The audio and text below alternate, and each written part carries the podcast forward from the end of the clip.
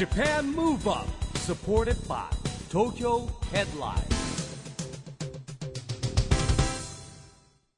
こんばんは日本元気にプロデューサーの一木広治ですナビゲーターのちぐさです。東京 FM Japan Move Up この番組は日本を元気にしようという東京ムーブアッププロジェクトと連携してラジオでも日本を元気にしようというプログラムですはい。また都市型メディア東京ヘッドラインとも連動していろいろな角度から日本を盛り上げていきます。さあ今週は先月開催されたビヨンド2020ネクストフォーラム。SDGs ピースコミュニケーション SDGs 学習カリキュラムの模様をお届けします。今回はどんな内容なんでしょうか？ BEYOND 2020 NEXT FORUM SDGs ピースコミュニケーションプロジェクトのですね、えー最後のテーマは国連を支える世界子ども未来会議です、えーこれはですね去年までは実はね子ども未来国連会議いうですね名称でやってきたんですけども去年のですね12月ニューヨークの国連本部のですね認定タイトルっていうのをいただきましてこれはもちろん英語なんですねこれね。それをまたですねちょっと時間かかりましたけども、日本語表記をどうしようということで確認いただいた結果ですね国連を支える世界子ども未来会議という形になりました、えーそのテーマについて今日はフォーラムをお聞きいただきたいと思います。パネラーには市木さん、早稲田大学の西川なずなさん、そしてファシリテーターはジャーナリストの堀潤さんです。それではその模様をお聞きください。 Japan Move Up supported by 東京ヘッドライン。この番組は SDGs ピースコミュニケーションに取り組む東京ヘッドラインの提供でお送りします。Japan Move Up えー、 BEYOND 2020 NEXT FORUM SDGs ピースコミュニケーションのファシリテーターはジャーナリストの堀潤が務めます。皆さんどうぞよろしくお願いいたします、えーこのセッションでは2名のゲストの方をお招きしてトークセッションを行いましょう。それでは早速まず初めのゲストをご紹介します。SDGs ピースコミュニケーションプロジェクト一般財団法人ピースコミュニケーション財団市木浩二代表です。よろしくお願いします、はい、よろしくお願いします。そしてお隣は早稲田大学社会科学部2年 BEYOND 2020 NEXT プロジェクト学生メンバー西川なずなさんです。よろしくお願いします。よろしくお願いいたします。今日はお二人と一緒にお話を進めてまいります、えー自己紹介をお二人からいただきたいんですが、まあ、私は、まあ、あのこのイベント何回も出てますので、まあ、簡単に言うと私もピースコミュニケーションに関してはいろいろ発信を、えーこのプロジェクトの中で行ってまいりました各地域分断の現場を訪ねて映画にしたり、ま本当に今ウクライナロシアの戦争、えーそしてシリアトルコでは大きな地震が発生しましたがシリアでは独裁政権がゆえに支援が行き届かないえーそうした中、まあ、攻撃さえ行われたという報道があるなど非常にこう厳しい状況の中今こそ世界が、ね、どのように協調できるのか今こそどう分断を乗り越えられるのかということをテーマに発信を続けてまいりました。えーそして、えー共にここまで発信を続けてまいりましたが市木さん。はい。今日はよろしくお願いいたします。します。改めて自己紹介をお願いします、えーそうですね、あの私もですね、えー堀さんと一緒にこのプロジェクトを進めてまいりましたが、もともとはですね、えー内閣府の認証事業でした、ビヨンド2020っていうのにね、えー2020年、まあ、1年延期になっちゃいましたけど、オリンピック・パラリンピックのレガシーを生かしてね、日本を活性化するというですね、えー内閣の認証事業から始まりました。えーそしてですね、2019年に、外務省の声も加えてですね、この SDGs ピースコミュニケーションプロジェクト生まれました。えー社会課題のね、解決に向けて、コミュニケーションによる社会課題解決ということですよね。そしてもう一つは、えー我々の先のね、次世代の子供たちのですね、社会課題を解決していこうということで、スタートしたんですが、このプロジェクトもですね、やっとですね、昨年8月に一般財団法人でございますが、ピースコミュニケーション財団というのを設立いたしました。これからですね、これどんどんどんどん、皆さんに参加いただいてですね、進化していきたいと思いますんで、えーぜひですね、皆さんも参加をよろしくお願いいたします。はい、ありがとうございます。まあ、石木さん、本当に最初は有志で集まったところからでしたけれども、どんどん形になってきましたね。そうですね。だからもうみんな、やっぱり目標とか、やっぱりコンセプト、志が一緒になるとね、どんどん広がっていくと思うんですけども、まあ本当にね、えー最初はあの、えー前の国連大使でした、星野先生からのね、ニューヨークとつないだ一言から始まってですね、えーそして堀さんも、ね、ライフワークのようにもやっぱりね、えーピースコミュニケーションしておりますんで、えーだんだん仲間が増えていってね、はい。心強い限りでございます。その仲間といえばやはりこう切っても切り離せないのが現場でさまざまな研究アクションを取っている学生たちの存在ですね。市木さん心強いですよね。そうですね、あのこれはね、えー堀さんも参加してますけれども、我々早稲田大学のね、えーグローバル科学知融合研究所、そしてそれと連携するね、えーこれもね、 BEYOND 2020 NEXT プロジェクトという学生のですね、えー組織があるんですね。今日はね、そのお一人が来てくれました。はいそれが西川さんですよろしくお願いしますよろしくお願いします。まず自己紹介お願いします、はい。はじめまして、私初めてこちらのフォーラムに参加させていただきます。早稲田大学社会科学部2年の西川なずなと申します。なずなの方でぜひ覚えていただきたいなというふうにいつも自己紹介の時には申しております。と Beyond2020 ネクストプロジェクトの学生メンバーの一人として本日参加させていただくんですけれども、これまでコミュニケーションズに関わるような研究を様々個人的にもチームでもいろいろとやってまいりました。で今回の、えっと、子ども未来会議には、えっと、昨年の豊島区のところから参加させていただきまして子どもたちと一緒に未来のことを考えるっていう経験を一緒にしてるんですけれども面白い限りで。はい。これから、えっと、参加してくださる都市日本国内でも増えていくと思うんですけど一緒にいろんな子どもたちと話していけたらなと思って楽しみにしています。本日はよろしくお願いいたします。はい、まさに大学でこのコミュニケーションを専門に学んでいらっしゃって、はい。しかもねビジュアルジャーナリズム研究グラフィックデザインとありますけれども伝え方に関してもいろいろな研究をされていらっしゃるようですけどどうしてこの分野に関心が湧いたんですか？そうですね。初めは多分、えっと、父が転勤の多い人で小学校の頃にあの北米に滞在していたんですけれどもその時にあの言葉の伝え方って言葉だけじゃないなっていうことに気づいてからあのいろんな人への、えっと、アプローチを考えるようになって高校では、えっと、国際シンポジウムとか交流校がすごく多い素敵な学校だったのであのそこでいろんな人にこうメッセージを伝えやすくする方法はないだろうかっていうのを考え始めたのがきっかけだと思います。今日はゆっくりお話を西川さんにも伺っていきたいと思います。さあ市木さん、はい。今回のトークセッションのテーマはこちら。国連を支える世界子ども未来会議と、えお題になりました、まずこの言葉用語の解説等々含めて教はいえていただけます？か、そうですね。まあ、これはね、あの、このフォーラムもシリーズやっておりますので、堀さんも多分初めて聞く言葉だと思うんですけれども、このね、えー我々が、えー子ども未来国連会議と呼んでですね、えー2021年からスタートいたしまして、2回実施いたしました。で、えー去年ですね、7月にあの、ニューヨークの国連本部の方に、えー行きましてですね、まあ、もともとあの、いろんなですね、えー連携をさせていただいてたんですけれども、えーやっぱりその一応ですねいろんなことの正式にですね一緒にやりましょうっていう実はね、えーレターを持ってったんですね。国連とまさにこうタッグを組んで、はい。やっていきましょうと、はい。とした時にですね、えーっとまず、えー子ども未来国連会議、まあ、もちろんこれ国連ですから英語なタイトルなんですけども一回国連としてリーガルチェックをしたいというふうに言われたんですね。これは僕としたらえっと思ったよりはえリーガルチェックをするってことはですよ。あ国連としてもちゃんと取り組んでくれるんだ。認定されるんだっていう思いがあってですね、えーありがとうございますっていうことでですね言ってきたんですけどもなんとそこから5ヶ月かかってですね、ん。えー返事が来ました。まあ、今ですね、この、えーピースコミュニケーションプロジェクトはですね、まあ、あの一番、えー国連を支える世界の子ども未来会議っていうのがメインになっておりますけども、他にもまあ今やっておりますフォーラム、えそれから、えビヨンドコロナの次世代エンターテインメント、えそれからですね、え前のセッションでございますが SDGs 学習カリキュラム、まあ、これもですね結構全国いろんなところで展開が進んでおります。で5つ目が、えこれ新しい取り組みですね。去年あの地球環境大賞というですね、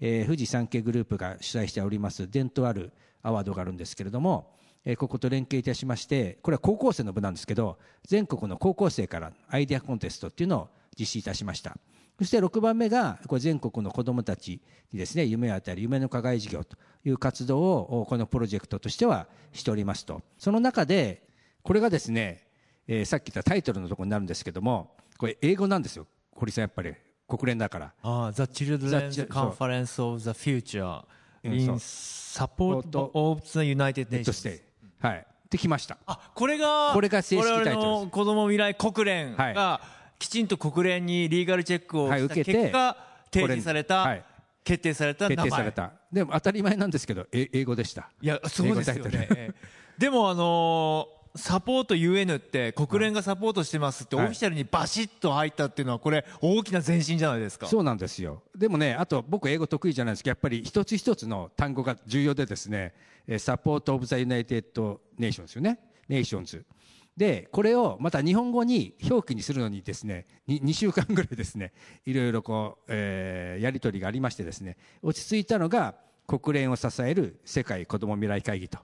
いう形になったんですね。えーでまあ今だから、えーロゴマークとか表示も、えー取り急ぎ整備してですね直しておりますというのがこれでございます。えーいいですね。国連を支えるという意味合いがいいですね、はい。どうしてもね僕らやっぱり目指してきたのは子どもたちが世界にいろいろ提言ができる、子どもたちの知見を世界に広げていきたいっていう思いだったんで国連が支えるんじゃなくて、国連をサポートするような子どもたちの知見ってことですね、これはねもう堀さんもそうですしボードメの宮城さんも言ってましたけどやっぱり中心は子供だという意味では、まあ、確かにこのタイトル自身がそうなってますよね、まあ、そういう意味では改めてそれをですね気づかされたということなんですけれども、えーまあ、こういった形でですね今年も第3回目は3月の19日にスモールワールドで行うことになっておりまして、えーそしてですねあと第4回目もう来年の話なんですけれどもこれは、えっと東京都がですね、えー一緒にやることが、えーまあ、ほぼ決まりましてですね、えーまあ、コロナ禍も明けて来年はだいぶ落ち着くと思うんですけれども東京都の大会議場でやろうということになってましてですね、まあ、東京都もね世界都市東京でございますんで、えーそういった形での展開、えーそれからそして2025年はいよいよですね SDGs がテーマでもある、えー日本で行われる、えー万博ですね。万博で開催すると。で我々が目指すものは、まあ、これずっと言ってるんですけども、えー万博っていうのは4月から10月に開催されるんですけどもこの主役の子どもたちの夏休み8月じゃないですか。でかつ8月っていうのは日本はやっぱ広島とか長崎に原爆がね投下されているえータイミング月でもございますんで、えーその8月のですね夏休みに、えー日本の万博で世界の子どもたちがピースコミュニケーション発信していくということでね、えーこれをどんどんどんどんこう準備をしていきたいと思うんですけれども、えーそれに伴いですね、えーちょっとここの資料にあるように国内でもですね去年は豊島区それから浜松市大阪の3カ所で実施したんですけれども今ですね計画中でございますが、えー仙台市やですね品川区えーそれから広島県とかですね、まあ、そういったいろんなところから、えーこれ連携してですねやりましょうというお話をいただいてます、まあ、こういった形で、えー国内にも広がっていってるという感じでございます。でこれをですね支えてもらうのにあのこれは僕もこれ学習したんですけど SDGs の責任者っていうのは官房長官なんですよ。ということで、えー当時の官房長官だった、えー加藤勝信さんにリーダーになってもらってですね、えーこれは、えーいろんな意味で、えーこのプロジェクトを応援していただく国会議員のサポーターズクラブっていうのを作ってですね今こういった方々がいらっしゃるんですけどもここもですねやはりジェンダーバランスということをですね国連にも指摘されておりまして今ですねあのどんどんどんどん子ども未来ってことでは皆さんも大賛成なんでですねいろんな仲間を作って推進しているところでございます。まあ、あの今、大体こんな形でね進んでいると、まあ、もうフォーラムやりながら堀さんに報告しているような部分もあります ありがとうございます。どうですか？自治体の広がりあの自治体側はどうしてこれやっぱり参加したいね協力したいね一緒にやりたいねっていう、どんなレスポンス反応ですか？やっぱりですね今だって僕らほらもともとこの子供をテーマにやってまいりましたけど世の中全体が少子化子供問題っていうのに急激にまたなんか力を入れ出しましたよね。っていう部分もあるんじゃないかなっていう気がしますね。うん、で子供の人権というか子供の意見を聞くあのそういう意味では去年我々がやった豊島区がね議場でやったじゃないですか。それが子どもたちの意見をやっぱりこう区長とか区の幹部が聞いててっていうねっていうえ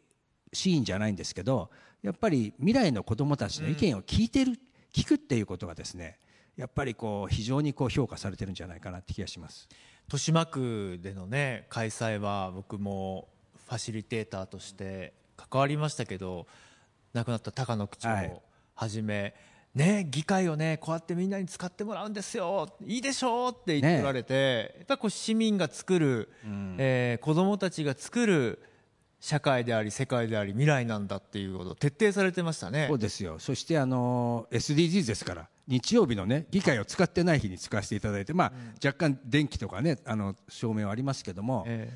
で子どもたちがあのなんて言うんでしょう。僕らの想像以上にしっかりとした意見を持ってるじゃないですか。びっくりしました。もうあの子どもたちから出てくるアイディアそれってそのまま地方創生のですよ。地方創生 DX ができるなっていうようなかなり現実的具体的かつ先進的なアイデアがどんどん出てきてます。ありますよね。でその時に今西川さんもね実は参加いただいた西川さんも僕らがほら運営上各テーブルのグループにあの必ず一人コミュニケーションサポーターっていうのをつけてるじゃないですか。でそれは、えー子どもたちの意見を自由にやってもらうんですけども子どもたちからアドバイスを来た時のまとめたりですねそういうサポートをするということででコミュニケーションサポーターということで早稲田の大学生のね、えー皆さんに参加いただいたんですけれども西川さんなんかねそのどうですか？参加してやっていただいた西川さんにもねその現場のさあ聞いてみましょうか。西川さん。はい、えっと私がサポートさせていただいたチームは4人の小学生がいたんですけど彼らが最終的にこう作ってくれたアクションプランは文化体験コーナーとか茶室にもなるカフェとかあとは区民から出たいらなくなったものをこうリユースするようなリユースできるようなこうものを集めてまた分配していくことができるようなリユースステーションがある公園っていうものだったんですね。で何がすごいかっていうとその視点がこう物理的に低いっていうのもあり地面コンクリートばっかりだとか緑が少ないんだとかゴミがここに多いんだとかそういうあの普段気づかないようなことを出発点にアイディア考えてくれてあこういう改善の種があるんだというか大人が普段こう生活をしていて見えない部分がこう見えてくる社会をこうどう変えたりとかどうやって前に進めたらいいのかっていうのをのなんて言うんだろう改善のまさしく種を、あのたくさん提示してくれるなというふうに感じました。西川さん今おいくつでしたっけ？今二十歳です、ね、二十歳。はい。二十歳の西川さんから見ても子供たちってやっぱり自分たちの感覚とまたちょっと違うなっていう発見があったってことですか？そうですね。私は特にあの東京に小さい頃住んでいなかったこともありあの豊島区がこう変わっていったっていう彼らが見てきたものも知らないっていう部分もあったんですけど全然違いますね小学生。すごくあの素直にいい意味ですごく素直にあのここがダメだとかあそこは好きじゃないとかそういうことを言ってくれるのがあの何かを考え始める出発点になってたなというふうに感じまして大学生にはちょっとできかねるなと 思いました。やっぱり市木さんこうやってあの、はい。子供だからとか、その思い込みレッテルでねうん。やっぱりそれをこう聞く耳を持たない、はい。大人側がやっぱり変わらなきゃいけないのかな。そうなんですよ。でね、まあ、去年やった資料がもう今出していただいてるんですけども、まあ、この世界の子どもたちが集まる、ねえーやつがまずありました、まあ、ここにいろんな自治体がですね代表のお子さんを出したいということで国内展開が始まってるんですけども、えーちょっと次の資料を送ってもらうと次はまあ豊島区、えーまあ、大阪ですね。大阪9月に開催したんですけれども、えーまあ、これもですね、あの非常になんて言うんでしょう我々が思ってた以上に子どもたちの意見が素晴らしくてですね非常にこうねやっぱここが、えー万博の、えー地元でもあるんですけども、えー本当にねえーいろんな意見があって素晴らしかったなと思いますし次の豊島区のですね資料おまあ、これもねこれが議場でやったということでですね、えーこれまあまさに堀さんの番組でも取り上げていただいたんですけれどもこの議場で子どもたちってやったのが非常に受けてですね、まああのまあ、今ね、えー来年度じゃあ議場でやろうってところが結構ですね。各自治体の中はい提案いただいてまして、確かにもう一つの利点でいうと会場費が提供いただけるんでそこはあの費用がねあのやっぱり、えー削減できるというところもありますし何かまあ子どもたちも議場に入るってことでやっぱり自分たちの街考えたりちょっと政治とのなんか接触を持ったりってことですごくいいことだと思うんですよね。あのまあこれが豊島区でございます。本当にあの子供たちわーって言いながら議場に入ってきて、で議場の傍聴席には実際の区議たちが座っていて そうですね。聞いてましたからね。聞いてましたね、ええでまあ、これ浜松市の場合もそうですね浜松市の場合も、えーこんな形でですね、まあ、市長にも参加いただいてやったわけですけどもなんかこうさっきのねやっぱ子どもの未来って考えるときに、まあ、自治体とか行政とかがやっぱり未来について考えていく。そしてやっぱり子どもたちもなんだろうこれって、えー実はね、えー一つのこれも皆さんの意見でしたんですけれども、えー代表を選ぶときに審査員がいるじゃないですか、まあ、僕ら審査員ねやりますけど大人だけの基準で選ぶのやめようと。いうことで、えー自分たちのチーム以外の、えー点数を子どもたちにもつけてもらってるんですよね。で代表を選ぼうということでやってですね最初悩みました。これ大人と子どもの評価が違っちゃったらどうするって悩みは、まあ、これからもあるんですけども幸い去年は大人と子どもの評価が一緒だ一緒だったんですよね。あの優秀賞に関しては。っていうこともあるんですけどやっぱり子どもの目線で、えー子どもの意見を聞くっていうところですね、えー堀さんが言ったように僕らがどこまでそれをこうちゃんと、えー考えてやっていけるかっていうのも一つ大事なことだと思います。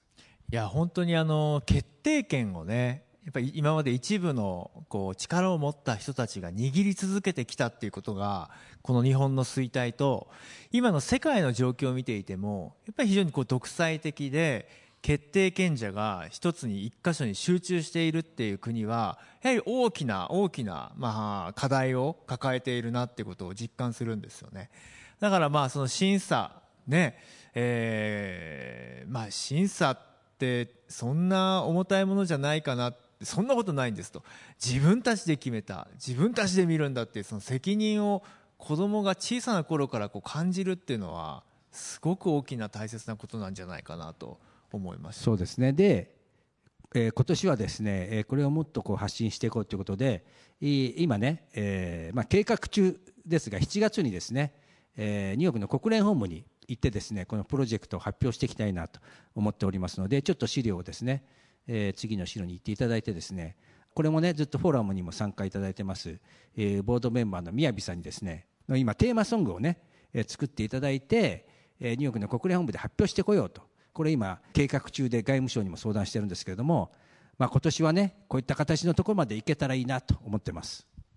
ありがとうございます。さあ西川さん実際参加されて、そして西川さんその後実際ニューヨークを訪ねて国連の担当者にも面談されたというふうに伺いましたよ、はい。えーどんな様子だったか教えてもらえますか？はい、えっと、私は一人旅で偶然ニューヨークを訪れる際に、チキ先生に、あの、国連本部の日本政府代表部の方をご紹介いただいて、すごく厚かましいんですけど、ツアーをしていただいて、で、ちょうどその国連総会のハイレベルウィークの直前だったので、ちょっとずつこう緊張感が高まってきてる感じがするような貴重な時期だったんですけれども、あの対談する中ですごく穏やかな会談をさせていただいたんですけれどもあの国連はやっぱり身近なものとして捉えられづらいっていう危機感を持っていらっしゃって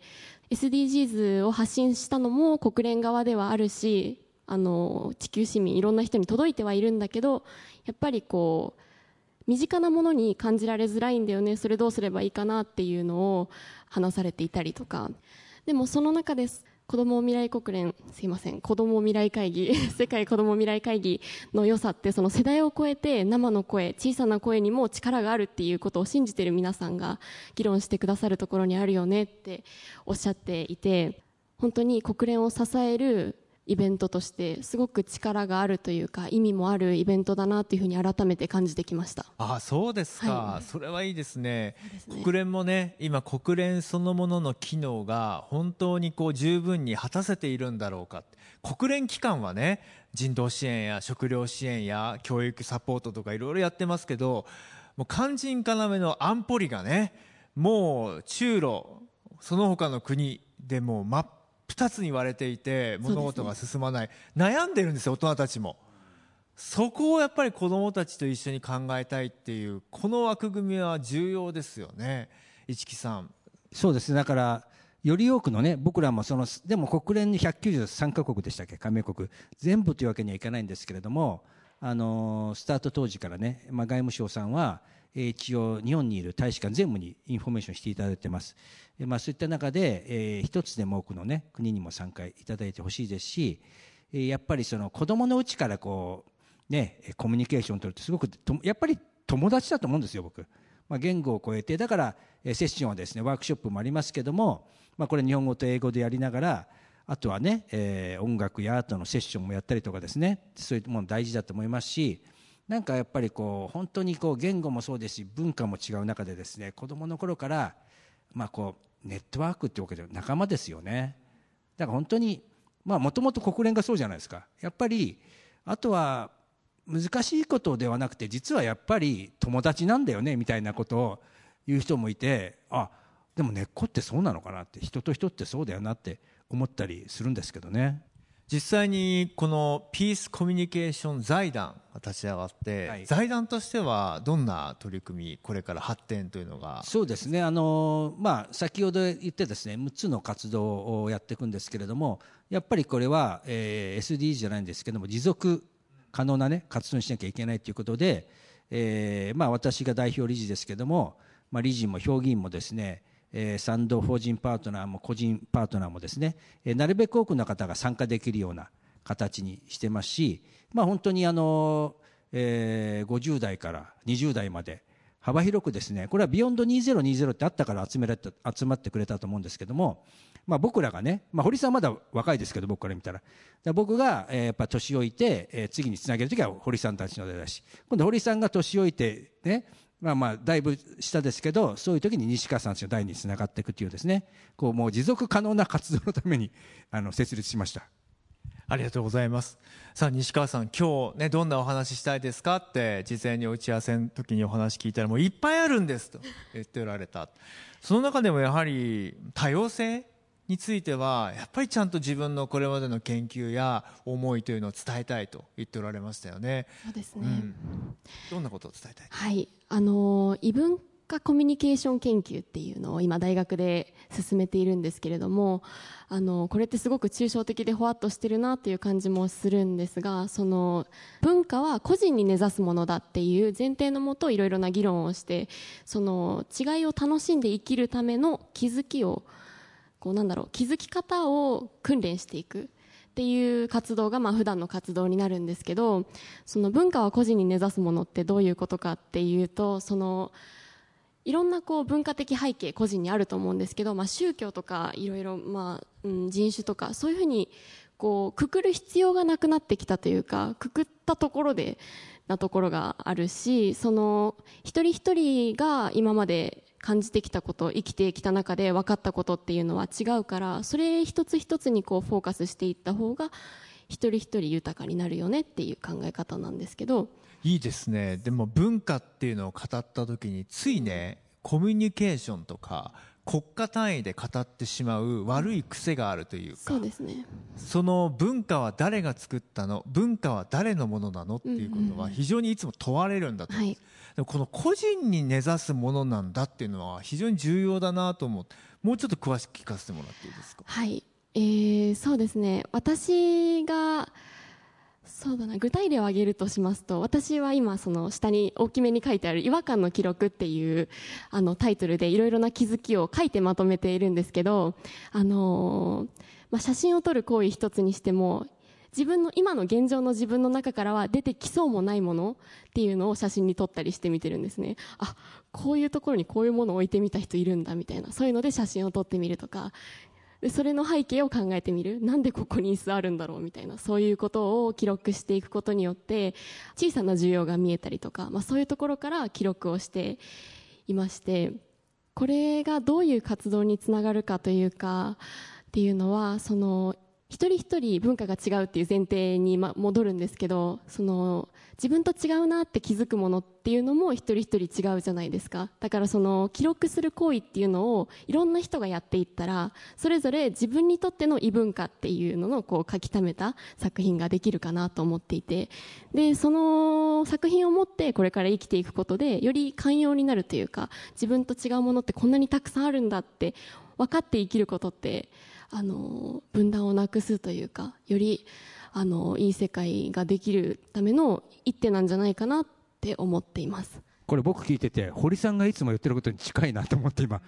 あの僕席も真ん中なんですけどそんな風に感じましたいやーそうですね自分の思い込み固定観念っていうのはやっぱ自分自身で打破するのは大変なことだと思うんですよねそうだと思います。やっぱり自分と違うもの自分とは全くこう考え方の異なるものと交流してみてやっとあそうなんだっていう気づきがあるな。それが寛容につながるなっていうことをよく思っていて全くなんかすごい共感はい はい。でもこれをまさにこのピースコミュニケーションの文脈に落とし込んでいくとするならば今回のこの国連を支える世界子ども未来会議に落とし込んでいくならばどんな活動に結びつけていきたいなと思われますか？そうですね。あの小学生に違和感を記録してっていうのはすごく難しいと思うんですけどあのとにかく普段自分がこう見てるものだけじゃなくてちょっと出かけお出かけした時に行った場所で気づいたこととかあこれ地元にはないなとかそういう気づきを覚えておいてほしいなっていうことからお伝えしていけばあのいずれ違和感っていうのが何かとか個人に根ざす文化っていうのを考えられる年になった時にそうですねそんな対話が生まれていくなと思います。ですね。でも今聞いてみて思いました。まさにこの国連を支える世界子ども未来会議そのものは大人たちが子どもたちに違和感そんなことできるのかとかあそんなことあるんだってやっぱ大人社会でもう生み出せなくなってしまったものを彼らの発信でやっぱり感じて僕らがやっぱり学んであじゃあもう一回問い直してみようっていう機会になるっていう、その可能性あります。そうですね。だからリスタートというかいろんなことを知れば知るほどやっぱりその部分ね、えー知識とともに制約もこう発想がに出てきてしまうんですけどそれはすごく感じますよね、うん、いつの間にかねやっぱり現実的にはこうしなきゃいけないんだこうしないと物事は解決しないんだこうに決まってるじゃないかっていうそれをね檻のようなものをどんどんどんどん落とすような作業が必要だなと思っています。ありがとうございます。でもあの西川さんはこの後ねどんなあ大人に逆になっていくのかなって思いますけどこの大学で学生時代学んでいるこの経験を今後ご自身の人生にはどう生かしていこうと思われてますか？そんなこと話していいんですか？はい。はい、えっと、そうですね。私は、あの、スライドにもちょっと書いたんですけれども、人がこう、一時的に集まって何か議論したりとか、同じ展示を見たりとか、あの、人が一時的にこう集まって、目的が果たされると賛じていくような場がすごく好きだなと、すごく力があるなって思うんですけど、そういう場を作る。で、そういう場で、ひょんなところで一番いいコミュニケーションが生まれたりすると思うんですけれども、そういう場のデザインを、どんな、どれ、何らかの方法でできないかなと思っているところです。すごいでも面白いと思いましたついついねコミュニティの中でどう関係を続けるかっていう方向を考えがちなんですけど何か一つ起点があった時にそしてゴールがあった時にそこに向かって一気に進んでいってまた次にそその時のこう生まれるコミュニケーションのパワーっていうものが何かに活かせるんじゃないかっていうことなんですね。今はそんなことを考えてます。あーますますこのね、えー世界子ども未来会議が子どもたちの未来にとってどういうそうなんですよ。役割でを果たすのか子どもたちのメインもいますし西川さんみたいな世代のコミュニケーションとか成長にもつながるしね。そして我々も刺激をもらうと。むちゃくちゃ楽しみです、ぜひより良いものにえーしていきましょう。皆さんのお力もぜひお貸しくださいということで今日は西川さん市木さん貴重なお話をどうもありがとうございましたありがとうございました。ました。まだまだ伺いたいところですがこのセッションはこれにてお開きです。トークセッション国連を支える世界子ども未来会議を終了いたします。皆さん改めましてありがとうございました。Japan Move Up, ここで都市型メディア東京ヘッドラインからのお知らせです。東京ヘッドラインのウェブサイトでは、ウェブサイト限定のオリジナル記事が大幅に増加しています。最近の人気記事は、マッシブ・ザ・ランページ、ハーフタイムショーで激アツ骨太ライブ、B リーグ。明治神宮外苑に初夏の訪れ、森のビアガーデンオープン、今年で38回目。マリオの生みの親、宮本茂。マリオが人間になった映画スーパーマリオプレミアに登場。飲み終わったペットボトルをあなたはどう潰す？約6分の1サイズまで小さく畳みやすいボトルへなどがよく読まれていました。その他にもたくさんの記事が毎日更新されていますので、ぜひ東京ヘッドラインウェブをチェックしてくださいね。Japan Move Up, 今回は BEYOND 2020 NEXT FORUM 国連を支える世界子ども未来会議の模様をお届けしましたはい、えー今回はですね国連を支える世界子ども未来会議のね、えーフォーラムということでしたけども要はいろんなですね今安全保障理事会なんかもね問題になってますけども、まあ、だからこそねこれから未来を支える子どもたちがですねどんなことを考えるかそして世界の子どもたちがやっぱつながってね、えーより良い世界を作ってほしいなということも含めてですねいいタイトルになったんじゃないかなと思います。でですから、えーこれはですねまあ世界の子どもたちが集まるこの会議はですね年に1回なんですけれども、えー今ですねどんどん去年からですけども、えー国内でですね、えーこの世界の会議に参加してもらう、えー代表の子どもたちを、えー選ぼうということでいろんな自治体が、えー増えてまいりましたので、えーこれはね、えー日本にも広がっていくし世界にも広げてですね発信していきたいなと思っております。はい。ジャパンムーブアップ。今週はお別れのお時間ですが、次回も元気のヒントたくさん見つけていきましょう。はいこれからもみんなで知恵を出し合って日本そして世界をつなげて地球を元気にしていきましょう、はい。ジャパンムーブアップお相手は市木浩二とちぐさでした。この後も東京 FM の番組でお楽しみください。それではまた来週 Japan Move Up。supported by 東京ヘッドライン。この番組は SDGs ピースコミュニケーションに取り組む東京ヘッドラインの提供でお送りしました。